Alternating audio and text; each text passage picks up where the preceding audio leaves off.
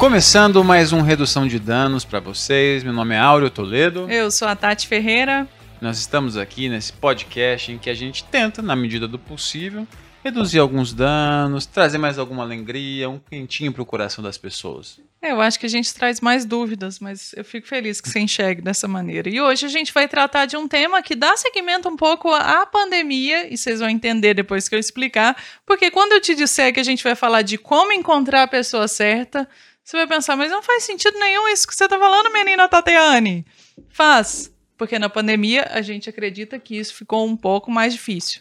Então, como sempre, menino Oro trouxe vários dados muito interessantes. Eu encontrei um dado aqui interessante. Outro dia uma menina falou. Você quer um de... dado? Te dou um dado. Te dou um dado.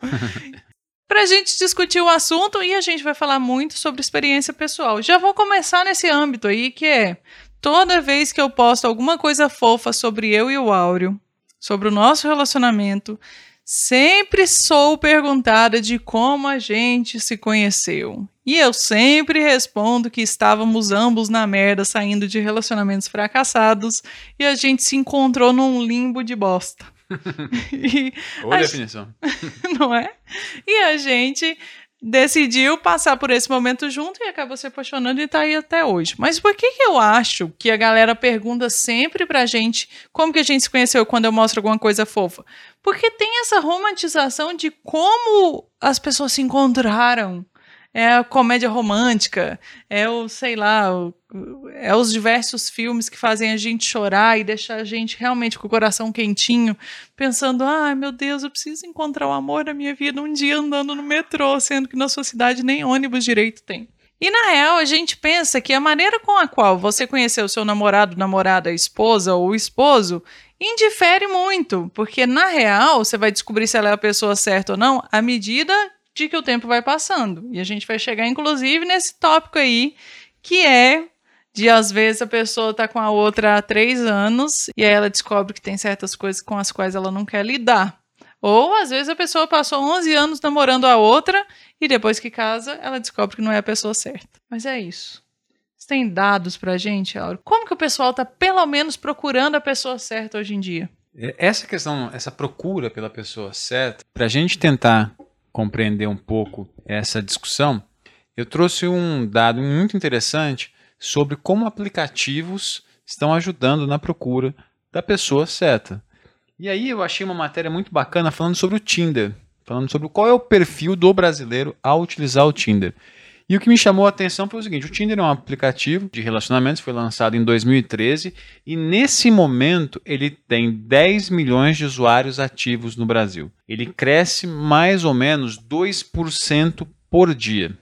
É um aplicativo grande. Tem até uma história engraçada uma vez, essa para expor a Tati, que uma vez eu recebi uma mensagem falando: Nossa, você viu quem está no Tinder? E tinha uma. E aí era uma, fo uma foto do seu perfil no, no aplicativo.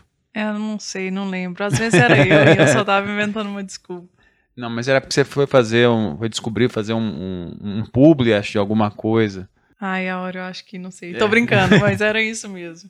Não apenas no Tinder, né? Já estive em outros aplicativos. Por exemplo, outro dia eu tava com um perfil no câmera privê. É. Mas para entender como é que funcionava. Sim. Mas o que me, chama, me chamou a atenção. Ai, me chamou a atenção? um dado que me chamou a atenção. um dado que me chamou a atenção é que no Tinder, 80% dos brasileiros que estão lá são solteiros, têm entre, isso me chamou muito a atenção, entre 14 e 35 anos, e eles geraram é, um milhão de downloads né, no período de apenas um mês de downloads do aplicativo. Né? Então me chamou bastante atenção isso.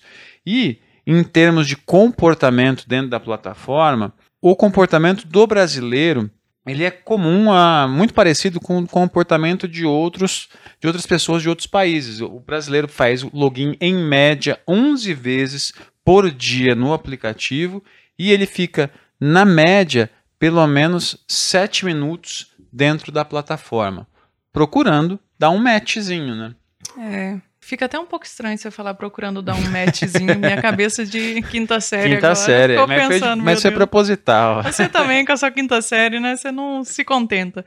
E a gente tá falando de Tinder. Um dado que me chamou a atenção, menino Oro, aí, foi esse número de downloads. Porque se eles estão com 10 milhões de usuários, mas tiveram um milhão em um mês, isso corrobora um preconceito, um pensamento que eu tinha aqui, que é muita gente baixa o Tinder, faz perfil e deleta o aplicativo do celular com medo da rejeição, né? Então ele vai lá dar match num tanto de gente e depois desaparece e volta dois meses depois para ver como é que foi, sei lá. E aí descobre que tem um match ou outro.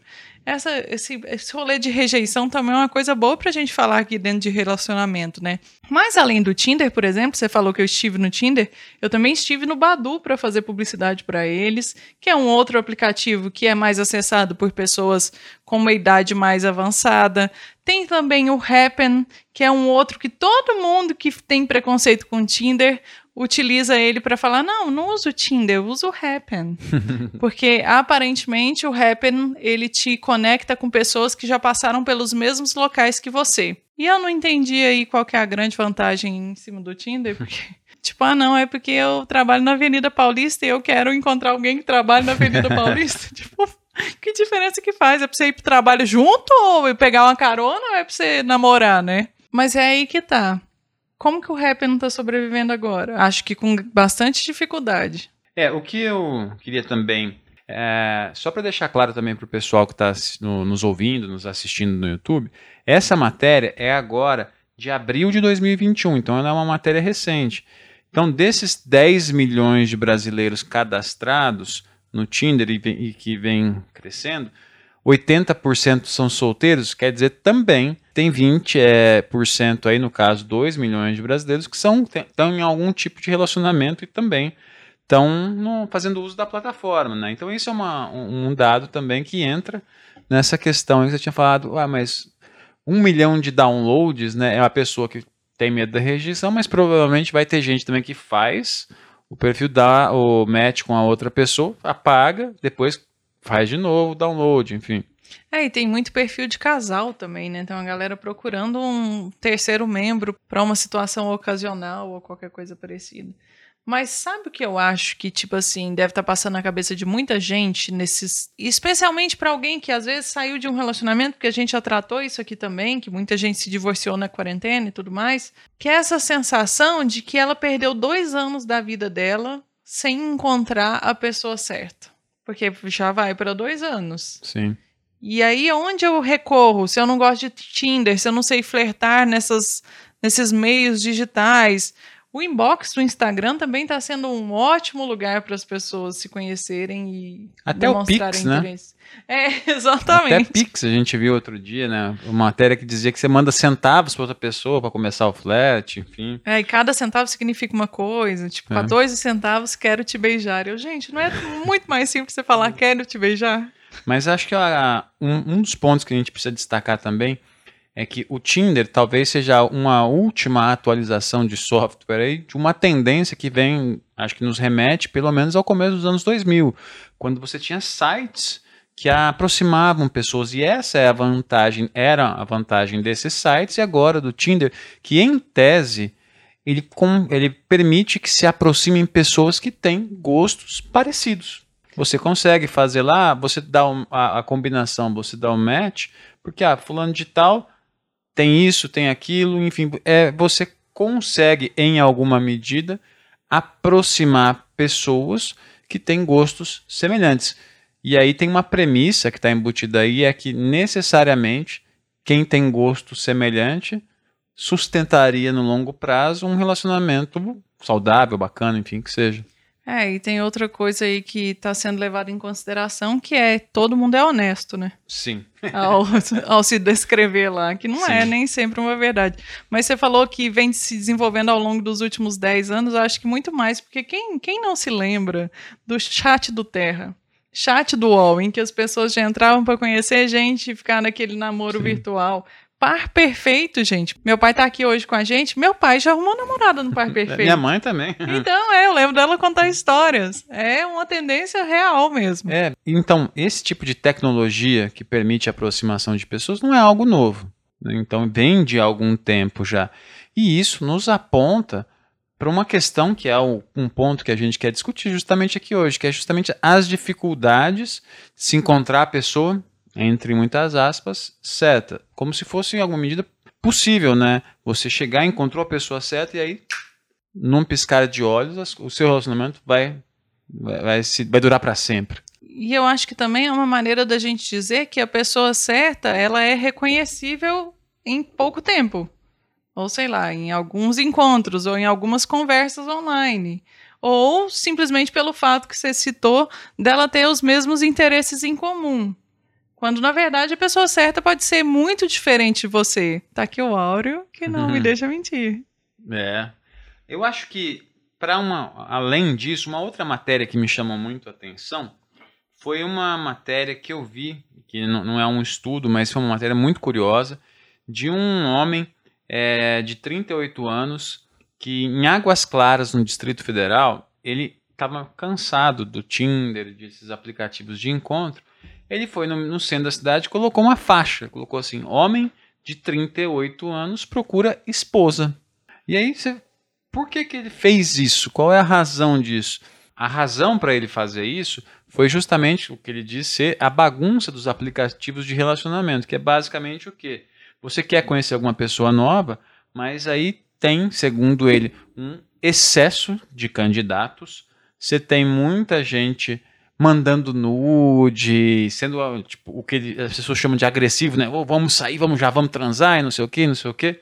Então, isso, segundo ele, prejudica aquele ambiente, porque deixa muitas pessoas desconfiadas. E os golpes, né, gente? Que Sim. tem de golpe também.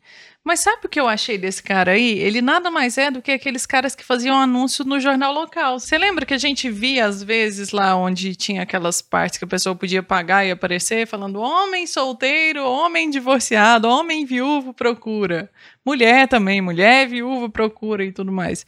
Achei um jeito maneiro de procurar Foi. uma esposa. E aí, o curioso nessa matéria, depois eu deixo linkado aqui para vocês também é, poderem ter acesso foi que ele teve contato, pessoas entraram em contato com ele.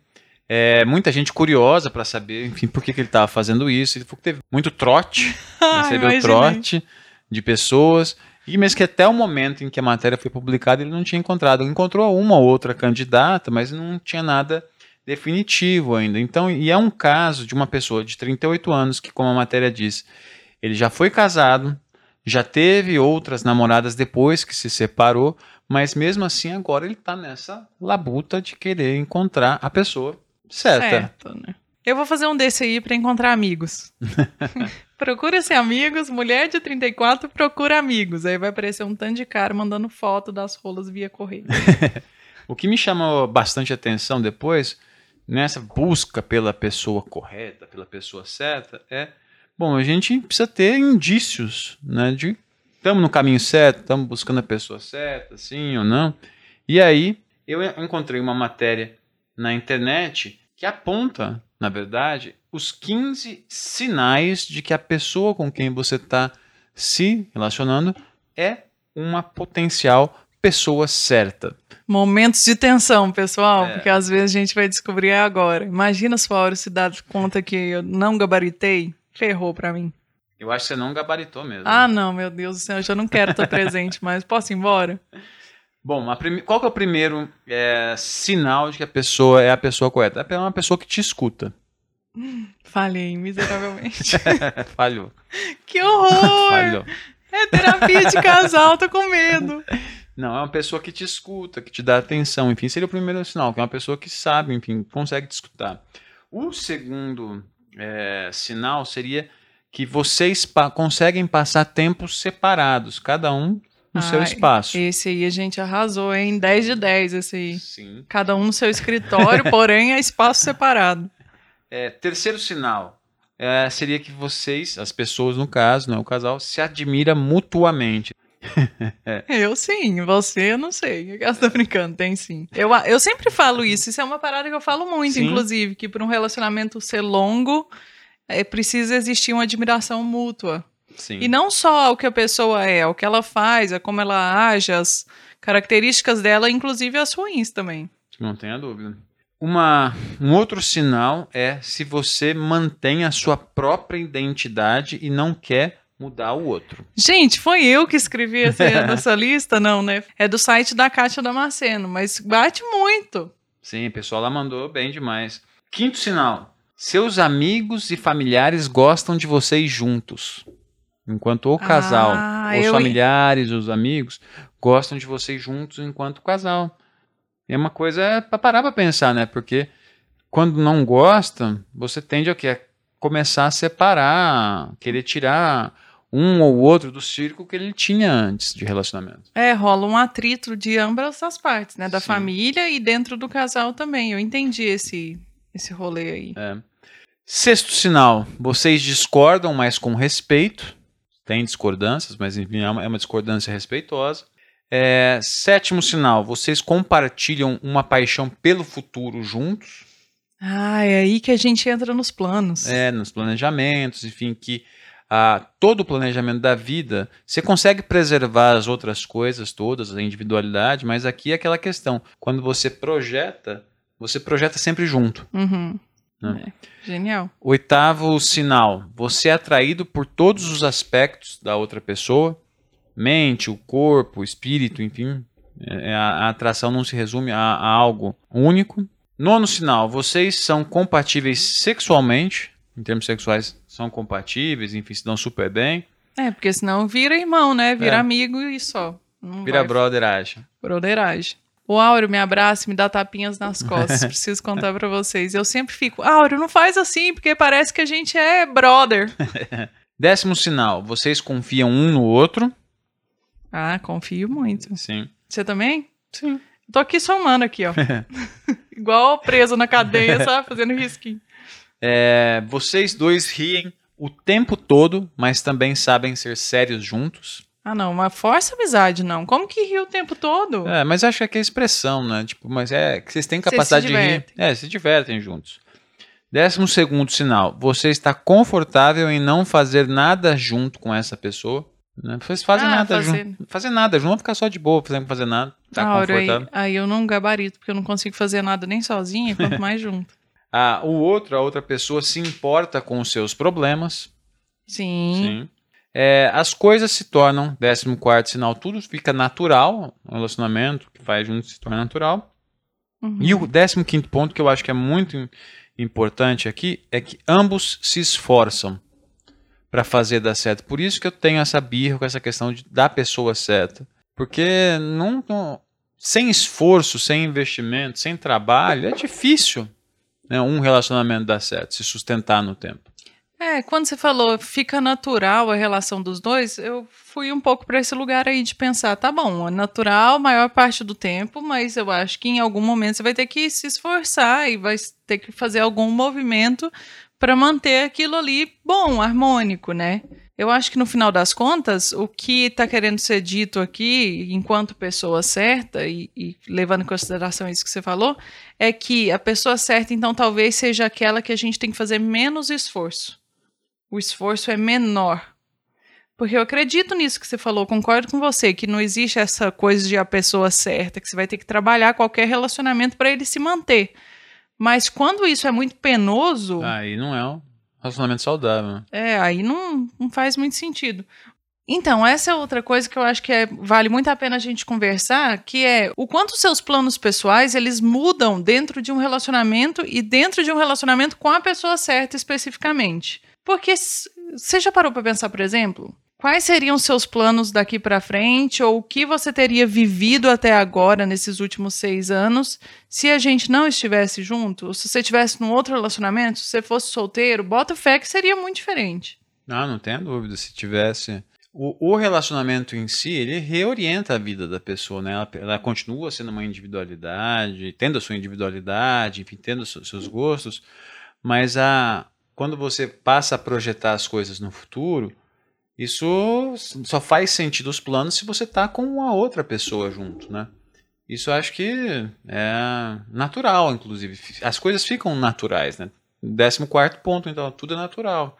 É, mas é estranho porque eu lembro de alguns anos atrás me deparar com um casal de conhecidos em que, mesmo tendo casado, eles batiam na tecla de que as coisas que eles iam, queriam fazer, eles iriam fazer sozinhos e especialmente financeiramente, tipo, eu quero ter um apartamento, então indifere se você quer morar numa casa ou se você quer morar de aluguel. Eu vou comprar o meu apartamento. Tanto que eles fizeram a opção desde o início de já casar com separação total de bens, porque eles já tinham isso muito bem conversado assim.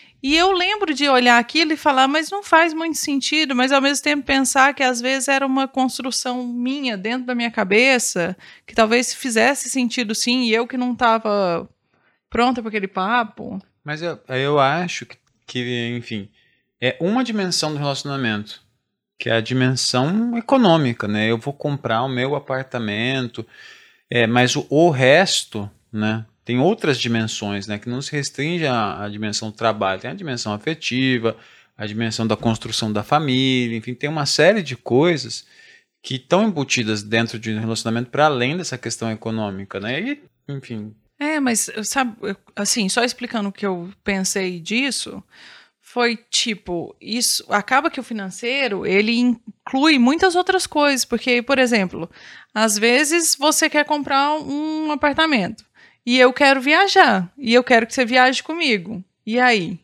Você tá aí. tá guardando dinheiro pro apartamento. Eu vou pagar a sua viagem ou ninguém vai. Ou eu vou sozinha. Mas então, aí tem que ver como que cada. Aí eu penso eu, né? Tem que ver como se faz essas coisas. Aí tem a questão das concessões. Eu imagino que esse é um tipo de impasse, por exemplo, que aí o casal tem que sentar, conversar e ver quem vai fazer a concessão. Mas é, para mim, me soa estranho, né? Tipo, eu tô juntando dinheiro para comprar um apartamento hum. e eu quero viajar e o que, que a gente vai fazer?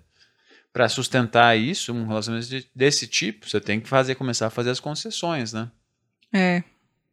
Eu é. acho que um outro ponto que eu queria, que me chama muito atenção também, tem a ver com esses pontos, esses 15 pontos. Sempre, se vocês forem procurar na internet, vocês vão encontrar 15 pontos, 8 pontos, 12 pontos, enfim, vários pontos mas o que me chama a atenção é que muitos desses pontos aparentemente são intuitivos.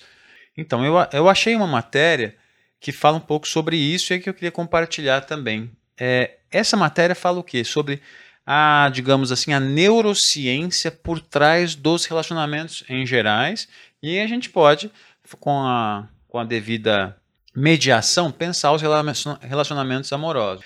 Então, o que, que a gente vê? Mas tem um estudo recente do MIT, uma das mais prestigiosas universidades dos Estados Unidos, que identificou que quando a gente deseja interações, o desejo pelas interações ele fica no mesmo na mesma região do cérebro onde a gente anseia por comida. É, e é, isso me chamou a atenção porque tem, tem, esse estudo, tem um outro estudo que é, identificou que na região do, a, do cérebro onde a gente sente dor física é a mesma região onde a gente sente efeitos de exclusão social. Que doido. E tem um outro estudo, né, que mostra que a interação social com o outro ela é capaz de reduzir o desejo por comida e cigarros, por exemplo. Então, né, se você está com uma compulsão por comer um chocolate, alguma coisa, às vezes você conversar com uma outra pessoa é capaz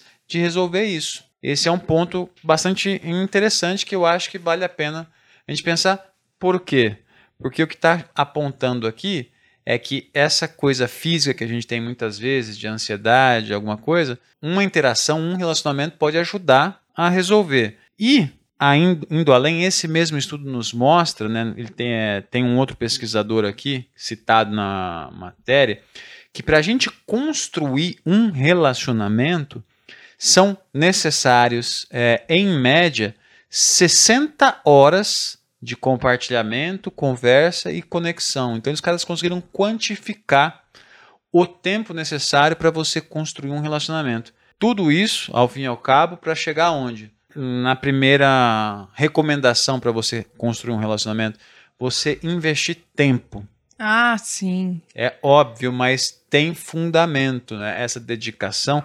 Você tem, para você ter um relacionamento bom, seja com seu amigo, ou seja com seu parceiro de vida, enfim, você precisa investir tempo e profundidade. É, e quando você fala que está na mesma área da comida, da rejeição social, tudo que eu consigo pensar na minha cabeça é então, o ser humano ele é mais do que um ser social. Os relacionamentos, as relações interpessoais são questões de sobrevivência para o ser humano. Então, em alguma medida, você pode dizer que sim. Inescapavelmente, o ser humano é um ser social no sentido de que para você sobreviver, uma vez que você nasce, você precisa do outro. Se você não tiver o outro lá, você morreu, você já era. Enfim, é. não tem jeito.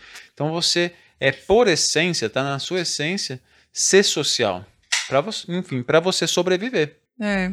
É a tal da esterogestação, né? Que até três meses a criança depende de você para tudo, ela não consegue fazer nada exatamente. E aí, você falou muito sobre dedicar tempo e tudo mais, e eu queria abrir esse novo caminho aqui que é dedicação de tempo ou dedicação ao relacionamento é igual a colocar a outra pessoa enquanto a sua prioridade na vida? Eu acho que aqui a questão do tempo é, tem tempo e tempo. No sentido de que tempo é você, tipo, falar água com a pessoa, mas o, o tempo, que é o tempo necessário para construir, é o tempo de qualidade. Porque dentro desse tempo de qualidade, você tem que investir não só de estar ali o tempo todo com a pessoa, implica troca. Então, implicar troca implica você ter um grande nível de intimidade com o outro. Né? Então, é, esse acho que é o, o ponto aqui que a gente tem que pensar. Que não basta ter só a, ter o outro enquanto prioridade, não é depende o que, que você está entendendo por prioridade. Se a prioridade é você ir lá conversar, mas só ficar atendendo ele e não investir, não receber também dele, aí eu acho que é problemático. O que eu pensei foi tipo assim, essas pessoas que reclamam às vezes que começaram um relacionamento ou estão no relacionamento há muito tempo e que enviam a mensagem e a outra pessoa demora um tempo a responder. Ou gente que fica extremamente furiosa e insegura quando essa pessoa liga e o outro não atende no mesmo momento ou retorna a ligação depois. Geralmente esse tipo de gente usa esse, esse, termo da prioridade. Eu não sou prioridade para você, você, blá blá blá. Eu, você tinha que me atender e tudo mais. E era isso que eu queria entender o que, que você pensa, assim. Mas eu acho que cada pessoa, dependendo do nível de carência e do nível de segurança que essa pessoa tem, vai estabelecer até quando isso é prioridade e até quando isso é dedicação. é, eu acho que é basicamente é esse o essas são as questões, sabe? Tipo, você tem que investir tempo, tem que ser um tempo que tem troca, não é uma coisa que é unilateral. É isso é importante, né? A unilateralidade ela mais prejudica do que atrapalha. Enfim, eu acho que esses com esses pontos a gente consegue ver que essa ideia da pessoa certa vai chegar e tudo vai se resolver, não vai existir. Porque você precisa de um tempo, em, os estudos de neurociência apontam que existe um, uma quantidade mínima, enfim, querem quantificar isso, e também tem a questão da dimensão qualitativa desse investimento. Então, não significa que a gente é só ficar ali em cima do outro. Você tem que ter tempo de qualidade junto com as pessoas. Tem que, enfim, aproveitar e trocar. A unilateralidade, você só receber ou só dar, é prejudicial nesse sentido para construção de um relacionamento que, que queira ser o relacionamento certo. E uma pessoa certa, ela vai necessariamente ter as mesmas características ou gostos que você? Eu acho que não. Não necessariamente. Pode ser que é legal que você tenha alguns gostos em comum, que você tenha algumas coisas, sabe? Eu acho que tem algumas, algumas questões que a gente pode pensar da seguinte maneira. Tem algumas coisas alguns gostos, algumas coisas que ajudam a, digamos assim, a alinhavar um relacionamento. Né? Se a pessoa gosta de viajar, gosta de sair, ela, se ela encontra alguma pessoa que tem esses mesmos gostos, isso ajuda o relacionamento. Porque se tiver for muito diferente, ah, eu gosto de sair, você gosta de ficar em casa, aí entra em jogo uma, um problema que, digamos assim, seria estrutural, porque envolve como é que vai se estruturar a vida desse casal. Então, tem algumas questões que são, tipo, dão problemas, mas é mais de fricção, né? Tipo, ah, eu quero viajar, eu quero comprar um apartamento, e aí? Vamos tentar resolver. Agora, ah, eu quero ter filho, eu não quero ter filho. Aí já não tem como esse relacionamento ir para frente. É, então sabe que para mim, mais do que ter coisas em comum, eu acho que é muito mais importante a pessoa querer a mesma coisa que você. Porque eu acho que se uma pessoa quer. Por exemplo, vamos começar do básico. Se uma das pessoas quer curtir a doidado e a outra quer namorar, não vai dar certo em momento nenhum. Mas tem coisas mais profundas, por exemplo, eu quero morar junto. Eu gosto de morar enquanto um casal. Não, eu prefiro que a gente more em casas separadas. Vai ser uma treta eterna. Sim. É, tem algumas coisas, né, que a gente nota, e sobretudo, acho que a gente falou um pouco de pandemia no começo, a pandemia escancarou isso, né, que muitos casais, muito provavelmente, eles não dão, deram certo na pandemia porque as pessoas não notaram, né, a pandemia permitiu que as pessoas ficassem mais tempo juntos, e às vezes alguns casais nem queriam ficar é. tempo junto. Eles funcionavam ficando separados. E quando se viram forçados, viram que são incompatíveis uns com os outros. Então você vê, se a pessoa é incompatível, quando nota isso, aí não tem muito o, o que ser feito. Aí tem que é. separar. E quando tem opiniões políticas ou religiosas ou de futebol, times de futebol muito diferentes para usar a tríade clichê aí, você acha que é possível essa pessoa ser a pessoa certa? É, isso é uma. E é uma situação muito concreta, né? Que a gente vive hoje em dia, né? situação do país está levando. Os, os, dados nos mostram isso, né? Que, por exemplo, a, os apoiadores, por exemplo, do presidente Jair Bolsonaro são, na sua maioria, homens. E tem uma, uma parcela significativa de pessoas, de mulheres, no caso, que apoiam a, candidatos ou políticos de esquerda, né? Então existe a possibilidade de pessoas, digamos, por exemplo, em termos políticos, se é, terem que passar a conviver. E aí vai depender muito, né? Mas tem vários exemplos de casais, um é corintiano, outro é palmeirense, enfim, que você consegue lidar. As pessoas evitam discutir o assunto, evitam fazer um monte de coisa. É, então, sobre essa questão tem gente no casal, um é corintiano, outro é palmeirense, São Paulino, Santista, enfim, cruzeirense, atleticano, né?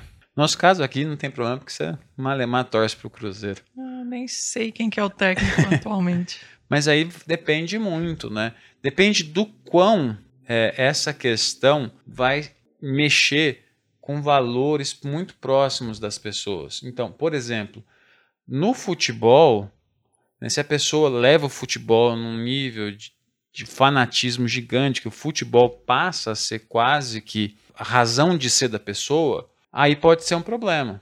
Aí pode ser um problema. Por isso que, por exemplo, no caso da política, né, que nas últimas eleições a gente viu tanto, porque teve vários casos, a gente saiu na imprensa, enfim, de casais que um era apoiava um candidato, o outro outro candidato, enfim. Por que, que causou tanto problema? Porque o que estava em jogo era uma forma de como é que a gente organiza o país, a sociedade, que valores vão permear isso. Então, tudo isso exacerbou muito ó, os humores né, das, das pessoas, e aí isso levou a problemas de relacionamento. É, eu acredito que para o esporte, para o futebol, essa questão seja uma das menos relevantes, assim, dentre essas três que a gente citou. E talvez a mais relevante nem seja política, seja Gente, vocês desculpa a sinfonia da criança aí de fundo gritando, porque o avô tá aqui ela tá empolgadaça. E acredito que a que tem maior valor seja a religião. Porque Sim. muitas vezes a religião ela te impede, inclusive, de estabelecer um relacionamento com uma outra pessoa que não segue a mesma religião que você. Eu acho que a questão política ela pode desandar em algum âmbito, sabe por quê? Porque a gente entra em alguns aspectos daqueles 15 elementos necessários para descobrir se aquela é a pessoa certa ou não. Por exemplo, a política muito diversa, em extremos, em opostos, ela vai trazer uma desarmonia de alguma maneira, ela vai trazer uma falta de admiração em algum ponto. É, então eu chego à conclusão com esse papo todo que a gente teve que mais do que a pessoa querer a mesma coisa, porque eu já não acreditava que ter coisas em comum era o que significava que a outra é a pessoa certa, Acho que a pessoa certa ela tem que, na verdade, ter os mesmos valores e princípios que você. É, não, não sei se necessariamente os mesmos valores, mas necessariamente não podem ser valores muito antagônicos um com relação ao outro. Por exemplo, você pega uma pessoa que prega a diversidade e enquanto do outro lado você tem uma pessoa que é homofóbica, racista, essa, esse choque de valores vai criar problemas. Você vai aí, qual desses valores vai informar, vai ser o alicerce do relacionamento, dos projetos né, que, que, esse casal vai querer construir junto. O que, que vai informar a educação dos filhos, por exemplo? É, que é uma questão que complica mesmo. Ou uma das pessoas cede e aí vai viver conforme o valor da outra, ou separa. É. É, então é isso. Acho que daqui vamos para o saque? Não. Não? Vamos para onde? Estou perdido. Agora é o promovendo ganhos. É verdade, menino. Você Depois... não guardou a sequência. Né? Sabe o que é? Que hoje não teve tanta coisa triste. É. Promovendo ganhos. Solta a vinheta aí, por favor.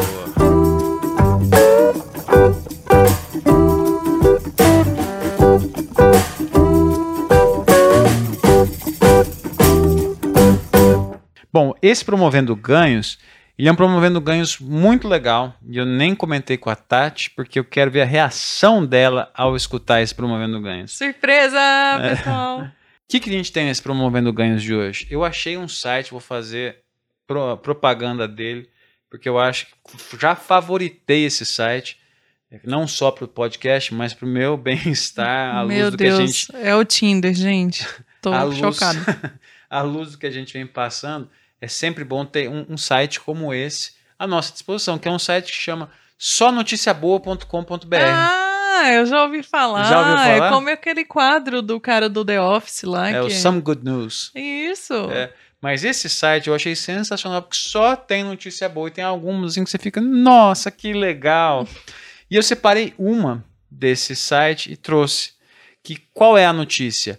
Uma mãe desenvolveu uma boneca de nanismo, para promover a inclusão da filha. Que fofo! Então, basicamente, tem uma campanha, né? A, a mãe da, da criança, a Bianca, ela desenvolveu uma parceria com uma artesã é, e criou uma boneca com nanismo para promover a inclusão da filha que é, tem nanismo. E a propaganda, né, a, a campanha chama Somos Todos Gigantes. Ah, que legal! É, e aí ela, a mãe da, a, a Bianca, né, a mãe, ela é a mãe da Luísa, a Luísa tem quatro anos, e hoje a Bianca ela é conselheira no Instituto Nacional do Nanismo. E aí, por conta da gestação, no oitavo mês de gestação, ela descobriu que a filha ia ter nanismo, e aí, por conta disso, aquilo mudou a vida da Bianca, e aí foi por conta do nanismo da filha que ela foi procurar atividades de estímulo e de é, inclusão para a filha. Né? E aí ela conheceu o Instituto Nacional do Nanismo e aí surgiu a ideia da boneca, fazer uma boneca específica para minha filha. E aí surgiu a campanha Somos Todos Gigantes. Então tem uma. Vocês podem, depois eu vou colocar o link, tem como lugar para comprar a boneca, mas ah. enfim. Eu estava muito na dúvida, mas eu achei que valia a pena trazer essa, porque a outra notícia também era muito bacana. Mas eu deixo para uma próxima, para um próximo promovendo ganhos. Fala, João Kleber. Mas eu já deixo aqui de antemão é, esse site só noticiaboa.com.br. Vale muito a pena. E iniciativas como essa aqui é, fazem a gente falar, nossa, que coisa bacana, o ser humano, né? A outra notícia eu vou falar já, que eu achei muito bonita também. não se aguentou, não, vocês viram. Não me aguentei. Primeiro eu quero comprar uma boneca dessa pra Clarinha. É. Depois, mas a outra notícia é uma notícia que eu achei sensacional. Uma avó acompanhando o netinho nas aulas online aprendeu a ler. Ah, não, essas me derrete o coração é, de fofura. A avó estava acompanhando, ela aproveitou ali a situação. Ela nunca tinha tido a oportunidade de aprender a ler na vida. Uhum. E aí, por uhum. conta das aulas online com o neto, aprendeu a ler. Que da hora. Eu sabia não, que o olho dela ia encher de lágrimas. Eu fico muito besta. Ai, que gracinha. Mas esse saque é... foi bacana. Nossa. É, oh, não, esse... Olha lá, tá esse, tá esse promovendo ganhos foi muito bacana. Foi muito demais. e era surpresa para ver você conhecer ele. Ela vai chorar, gente. Eu choro porque eu sou besta. Ai, passa pro próximo. Vai, solta a vinheta logo pra me recompor. Solta a vinheta do saque aí, editor.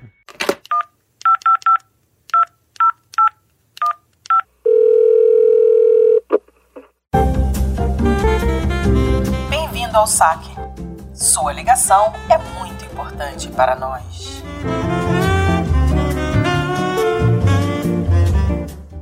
Então, eu, eu, eu- selecionei algumas, é, alguns comentários do nosso último episódio no YouTube. Foram, chegaram os principais comentários. E eu trouxe alguns pra gente comentar. O primeiro é sempre dar aquela massageada no ego, que é sempre boa. Mas é a Jana Nogueira, ela comenta: Esse podcast é tão maravilhoso, tão claro, tão informativo, que passa sem que a gente perceba. Parabéns mesmo. Muito obrigado, Jana. Ai, Xana arrasou, hein? Quase chorei de novo. o quais, muito mineiro, né? Quais. O segundo comentário é da Mônica Fernandes. A Mônica comenta: Queria muito saber o que a Tati escreve no caderninho dela. Hoje é uma folha aqui. A lista de compra do mercado? Brincadeira. Aquele vídeo que mostra o buraco que estamos e o quanto vai ser difícil sair. Obrigado, vocês são a voz que ecoa de todos. Olha que bonito, Mônica. Adorei. Mas fala o que você escreve. Ah, é. Na verdade, aquele caderninho é minha agenda. Eu não tô com ele hoje porque eu já preenchi o dia de hoje inteiro em várias outras coisas que eu fiz. Mas eu anoto coisas pra eu não esquecer. Como vocês viram no último episódio, às vezes o Oro tá conversando, eu quero fazer um comentário, mas eu fico tão escutando ele que aí eu me perco no meu pensamento e não consigo retomar aquilo. Então eu escrevo aqui algumas palavras-chave eu lembrar o que, que eu quero comentar. E pra lista de compras a gente usa o Google Keep, que é no celular, é bem mais fácil você divide com a outra pessoa. Bom. Fica a dica aí. Os próximos comentários são todos relativos ao tema do nosso último podcast, que foi mercado de trabalho durante a pandemia e aquele questionamento à tese do trabalho com que amas e trabalharás, é, e não trabalharás nunca mais, enfim. É, a Cíntia Oliveira comenta: Eu amo o meu trabalho que é por diária, apesar de ganhar pouco, mas eu trabalho além de para sobreviver, também para me, além de para sobreviver, também para me manter ocupada. Me faz bem sair de casa e fazer algo produtivo, mas o ruim do capitalismo é querer que você trabalhe o máximo de horas possível para ter dinheiro. E nisso você perde tempo de viver a vida e passar tempo com sua família, que é o mais importante da vida. Eu não admito para minha vida que o trabalho me consuma além do necessário. Ainda bem que ela tem essa consciência e consegue fazer essa separação, né? A maioria das pessoas não é assim. E essa questão da utilidade, de se sentir útil, é algo que, que faz muito sentido pra mim também, porque eu trabalho porque a sensação de ser útil me dá muito prazer. Só que é viciante. Não é à toa que existe até um termo pra isso em inglês que é workaholic, né? Que é viciado em trabalhar mesmo, que é muito usado como algo extremamente positivo, mas gente, não, né? Sim. A Tabata Mendes comenta: Eu tenho um trabalho onde não me sinto realizada, mas o salário é relativamente bom. No ano passado, me formei em educação artística, algo com que adoraria trabalhar. Porém, nessa profissão, teria um salário menor, ou seja, não conseguiria realizar as coisas na minha vida pessoal. Aí fica esse dilema: escolher ficar bem na vida pessoal ou profissional. É, eu acho que só esse comentário aqui trata de um dos grandes dilemas, que é justamente o equilíbrio entre a vida pessoal e você ser fodão no seu trabalho, né? Enfim. Eu acho que é isso do saque por hoje. Agora é o nosso querido Minuto da Inquisição. É, que hoje tá simples, eu acho. Solta a vinheta então aí, Didi.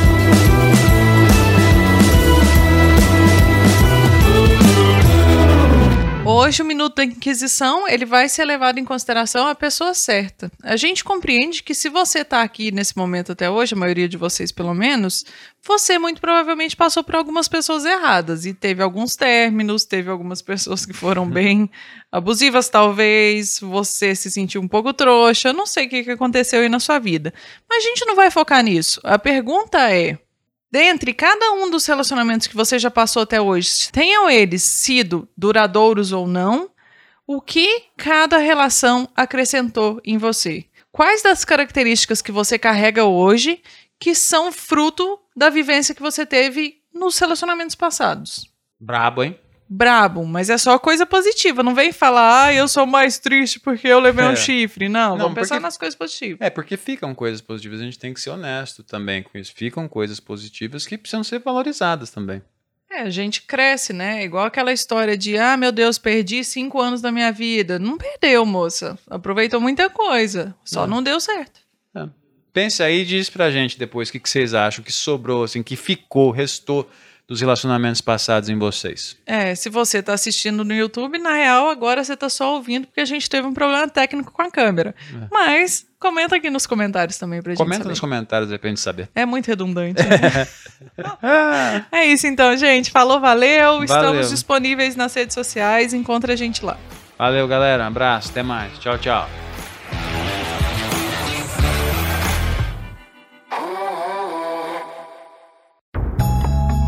Este podcast foi editado por estopimpodcasts.com.br.